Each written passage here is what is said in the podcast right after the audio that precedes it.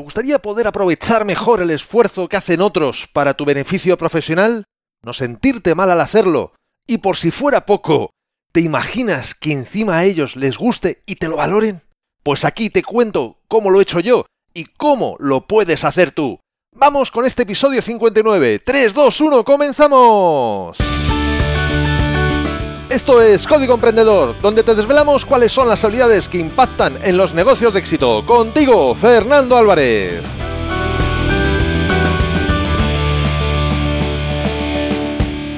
Aquí estamos, un episodio más, una semana más, siempre desde la trinchera, desde donde los emprendedores producen resultados, desde donde tiene lugar la acción. Y antes de empezar con el tema de este episodio, quiero compartirte dos comentarios que me han llegado de dos oyentes de Código Emprendedor, de dos coders, son referentes al episodio anterior, el 58, donde te hablé de cómo utilizar los nombres de ficheros de forma más eficiente. El primer comentario fue de Gema Vicedo, desde España, que me escribió por email y me dijo, yo soy de las de, este es el bueno, el requete bueno. Y hace poco empezar a poner números, pero paso del 1 al 2, 3, 4, sin versiones, 1.0, 1.1, a mis XX años, vamos a dejarlo ahí, tendré que replantearme los nombres de los archivos. Super gracias, Fernando. Super gracias a ti, Gemma, por compartirnos tu antigua metodología del este es el bueno, el requete bueno, y por estar siempre ahí en la trinchera. El otro coder fue Keiner Chará, desde Colombia, que dijo por Twitter, Sabes, escuchando tu último episodio, arroba la trinchera, que es como yo me llamo en Twitter, me acordé de cuando estaba haciendo la tesis. La nombraba final, final, final, final, final para entregar, jajaja. Ahora ni idea de cuál es la final real verdadera, jajajaja.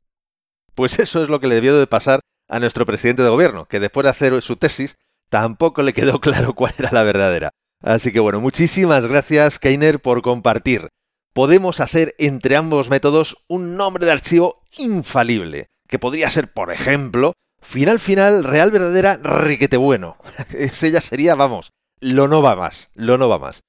Si tú aún no has escuchado el episodio del que te estoy hablando, te invito al que lo hagas, porque podría ayudarte definitivamente a multiplicar tu productividad. Es justo el episodio 58, el anterior a este.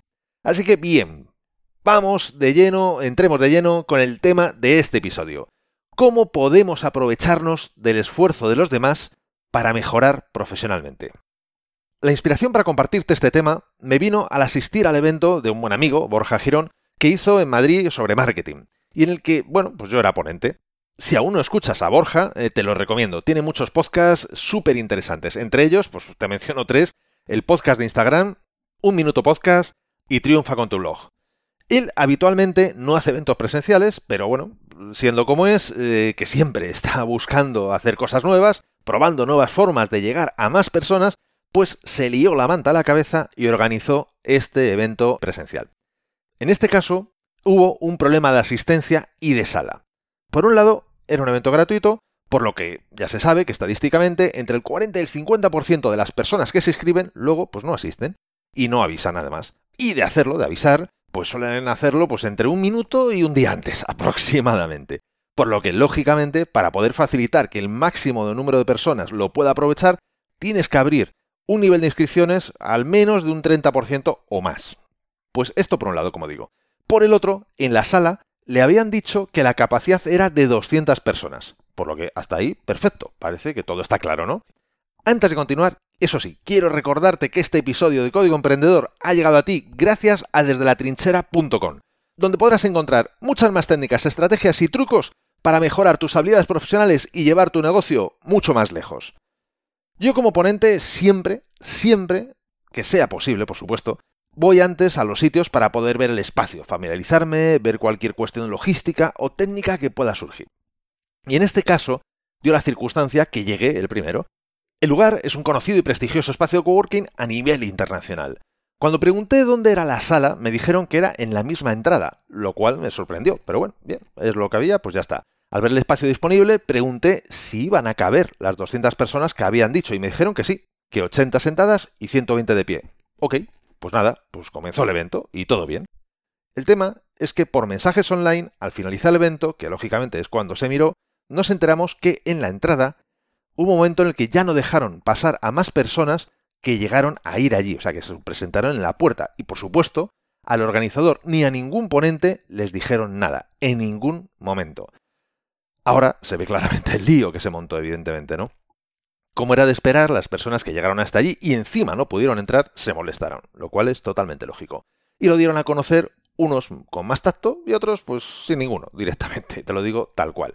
E incluso hubo alguna persona que accedió al evento y se quejó de que según ella, de esa persona, el contenido, pues bueno, pues no tenía nivel, era su impresión. Eso solo ocurrió con una persona. Es decir, que solo una persona se quejó por el contenido y fueron muchas, esto también lo digo, las que por escrito y en persona, o sea, allí mismo, nos dieron las gracias y felicitaron por el mismo contenido. Para que te puedas poner en situación, hay que tener en cuenta que las ponencias eran de 15 minutos más 5 de preguntas, y que el público, como es de esperar entre 80 personas, pues había de todos los perfiles absolutamente, y niveles de conocimiento además. Y además, también puedo decir que todas las ponencias trataron lo que los títulos de las mismas indicaban. Esto puedo dar fe de ello. Bueno, creo que puedes tener más o menos una visión bastante clara de lo que sucedió. Y te lanzo esta pregunta. Si con tu mejor voluntad hubieras sido tú quien organizó este evento, ¿cómo te haría sentir esto? ¿Qué aprendizajes sacarías? Sería genial que compartieras las respuestas a estas preguntas en los comentarios de la plataforma donde estás escuchando el podcast o a través del formulario que te dejo el link en las notas de este episodio. Antes de continuar, quiero recordarte que tienes disponible mi book gratuito Multiplica por 100, donde te he recopilado más decinaciones que puedes realizar para multiplicar tus resultados. Son la consecuencia de estudiar a personas de éxito y de haberlas puesto en práctica yo mismo. Puedes bajártelo totalmente gratis en desdelatrinchera.com barra x100. Te dejo el link en las notas de este episodio y además te explico un sencillo método para aplicarlas de forma que ya notes mejoras en tus resultados, incluso habiendo solo aplicado unas pocas de estas acciones. Bien, pues continuemos. Ahora paso a contarte lo que yo saqué de ese momento y de lo sucedido. Los seis aprendizajes que yo obtuve. El primero, agradecer al organizador. Lo primero es valorar el esfuerzo que conlleva organizar un evento. Salga como salga ya seas ponente o asistente, hay alguien que ha reunido allí a otras personas con las que puedes o bien compartir un conocimiento o hacerte visible o aprender de ellas y en ambos casos hacer networking. Te lo han dado hecho, masticado. ¿Quién más puedes pedir? ¿Acaso a ti todo lo que haces te sale perfecto? Y más cuando es la primera vez que organizas un evento de este tamaño. Y además lo has dejado claro, que era el primer evento, no, no era uno más entre un montón. Como ponente, ya te imaginarás que he ido a muchos eventos, unos privados de empresa y otros en abierto para público de distintos tipos. En ocasiones, eventos con más de 20 ediciones. Y en todos ellos, sí, en todos, siempre hay algún fallo. Algo a mejorar, algo que no salió como se deseaba o se esperaba. Ni siquiera en la perfecta naturaleza, todas las flores que nacen florecen igual de bien. Segundo aprendizaje, la humildad para pedir disculpas a los afectados sin importar que sea tu responsabilidad lo sucedido o no. No importa que sea tu responsabilidad o no, como digo, creo que es adecuado que como participante activo del evento, en este caso como ponente, puedas pedir disculpa por cualquier problema que haya podido surgir. Si esto es algo que haces con total conciencia, entonces llegará mucho más, ya que lo estarás haciendo desde tu humildad, desde el reconocimiento de que no eres perfecto, que también te equivocas, y que una cosa es tu voluntad y otra son los resultados. Y ambas son importantes. Ambas. Tercer aprendizaje. Agradecer a los asistentes. Por supuesto que es imperativo el estar agradecido a todas las personas que han ido al evento. Sin ellas, tú no estarías allí. Incluso aunque seas otro asistente, para ti solo, pues seguramente no se hubiera celebrado el evento. Cuarto aprendizaje. Agradecer a los otros ponentes. Igualmente sucede con los otros ponentes. Gracias a ellos se aprenderá más, gracias a ellos más personas han asistido, y aunque haya un organizador, el resultado del trabajo final es siempre el equipo. Estás ahí, gracias a ellos también. Quinto aprendizaje, una oportunidad para entrenar cómo gestionar la crítica. Porque sí, hagas lo que hagas, por bien que vaya, a alguien no le va a gustar. Y además, es muy probable que busque la forma de hacértelo saber. Así que es un fantástico momento para gestionar adecuadamente la crítica, ya que, aunque tal vez no sea su intención ni las formas más adecuadas, estoy seguro que si lo analizas, podrás ver que te está aportando muy buenas pistas de qué puedes mejorar para la siguiente ocasión. Además de ese buen entrenamiento que supone responder con buenas palabras un comentario poco afortunado en formas. Y sexto y último aprendizaje, al menos de los que yo he obtenido, que seguramente tú puedas haber obtenido incluso más. Tomar notas de todo lo aprendido. Todo esto está muy bien, pero el problema es que si lo dejas ahí, la autoridad se reduce en más del 50%, ya que la posibilidad de que se te olvide la mayor parte de los aprendizajes es muy superior al 50%.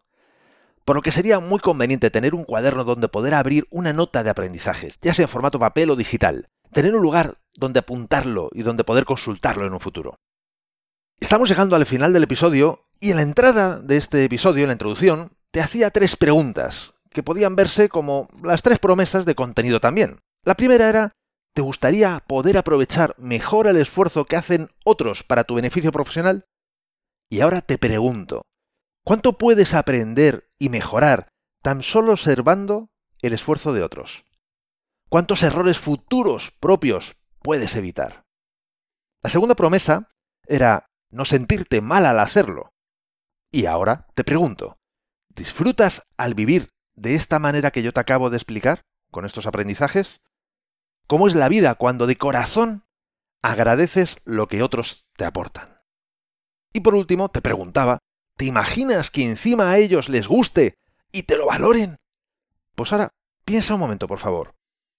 ¿Cómo es el comportamiento de otras personas hacia ti cuando estás agradecido por lo que te han aportado? En contraposición a esa forma de reaccionar ante una situación que no sale como deseabas, imagínate la de estas otras personas que se expresaron con malas palabras y desvalorizando o no reconociendo el esfuerzo de otros. Si esa es la forma de actuar habitual suya, para nosotros solo será un momento en el tiempo, pero para ellas será algo que arrastrarán cada día. No sé a ti, pero a mí, muchas más de la mitad de las cosas que me gustaría que fueran de una manera, no salen así. Si reaccionara yo de ese modo, mi vida sería un asco. Y lo peor, sería yo quien la habría convertido en eso. No caigamos en esa forma de respuesta. Es mucho mejor, muchísimo mejor, aprovecharse del esfuerzo de los demás para la mejora profesional y personal. ¿No lo crees así? Me encantaría que me compartieras qué opinas al respecto, o si tienes alguna experiencia de este tipo. Puedes hacerlo, como te decía antes, en el link que te dejo en las notas de este episodio o en los comentarios de iTunes, de iVoox, de Spreaker, donde a ti te sea más cómodo. Y entre tanto, quiero hablarte del próximo episodio de Código Emprendedor, en el que te voy a hablar de un concepto que cuando lo descubrí me llamó muchísimo la atención, los bancos de tiempo. Y aún más, precisamente un día lo estaba comentando con Borja, que antes ya te he hablado de él, y justo él me dijo que estaba aplicando algo más o menos parecido en su negocio. Así que, si quieres saber qué son los bancos de tiempo y cómo puedes utilizarlo en tu negocio, no dejes de escucharlo en el próximo episodio, y la mejor forma para no perdértelo es suscribiéndote a este podcast desde tu aplicación de podcast preferida. Y la frase de este episodio nos la dejó el crítico periodista y novelista francés Jean-Baptiste Alphonse Carr. Supongo que se pronuncia así, ya sabes que yo, precisamente francés, no es que lo domine mucho. Bien, bueno, nos dijo, algunas personas se quejan de que las rosas tienen espinas. Yo estoy agradecido de que las espinas tengan rosas. ¿Te ha gustado este episodio? Si es así, compártelo en tus redes sociales. Estarás ayudando a otras personas a liderar su propia vida y por supuesto me estarás ayudando a llegar a muchas más personas, porque juntos podemos hacerlo, juntos podemos lograr un cambio realmente grande, juntos podemos marcar la diferencia. Y si quieres dejarme un comentario o una valoración en Apple Podcasts, iBox, Spreaker o en cualquier otra plataforma desde la que me estés escuchando, te estaré muy, muy agradecido, ya que es otra forma de hacerme saber que estás ahí y que quieres que siga aportándote valor. Y ya lo sabes, el mejor momento para ponerte en acción fue ayer, el segundo mejor momento es ahora.